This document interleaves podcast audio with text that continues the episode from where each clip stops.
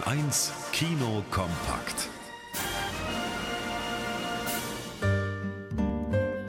Alle Züge und Flüge wegen eines Sturmtiefs gecancelt. Aber vier Reisende müssen dringend von München nach Hamburg in der Komödie 791 Kilometer. Einzige Chance, sich ein Taxi zu teilen. Und da sitzen sie nun. Ein zerstrittenes Pärchen, eine seltsam naive junge Frau, eine alte Hippie-Braut, gespielt von Iris Berben und Joachim Krull als Taxifahrer. Ich bin Marianne. Sternzeichen Löwe. Ich liebe grünen Tee, Poetry Slam, Kickboxen. Also ich bin Philipp, 30, auch aus Hamburg und das da drüben ist meine Ich kann für Freundin. mich selber sprechen, danke. Fünf wildfremde Menschen kommen während dieser Fahrt ins Gespräch, streiten und versöhnen sich wieder, debattieren über Gendern und Klimaschutz und stellen am Ende der 791 Kilometer fest, was Menschen alles bewegen können, wenn sie zusammenhelfen. So bekommt diese sympathische Komödie auch noch eine weihnachtliche Botschaft. Sein berühmtestes Werk ist Der Schrei und es gibt noch unzählige andere bekannte Bilder des norwegischen Malers Edvard Munch.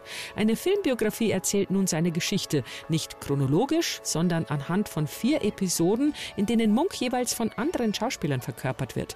Mit 29 Jahren kann er in Berlin zum ersten Mal seine Bilder ausstellen, aber nur fast. Wir müssen die Ausstellung leider absagen. Wieso? Man hält diese Bilder für unfertig. Na, das ist meine Entscheidung, oder? Der Skandal bringt aber auch Aufmerksamkeit für Munch und seinen radikal modernen Malstil.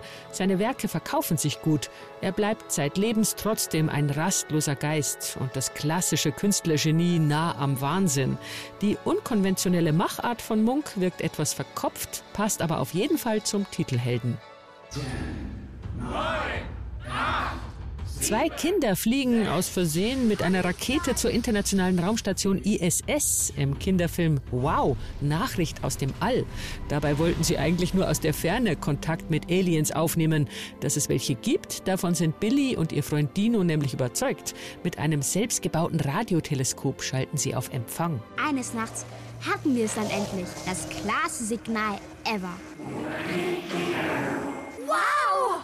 Wir waren uns absolut sicher, dass wir alles hatten, um zu beweisen, dass es echte Aliens waren, die mit uns Kontakt aufgenommen hatten. Bei der verrückten Story ist viel Fantasie im Spiel, aber wie die Kids schwerelos auf der Raumstation herumschweben, das sieht total echt aus.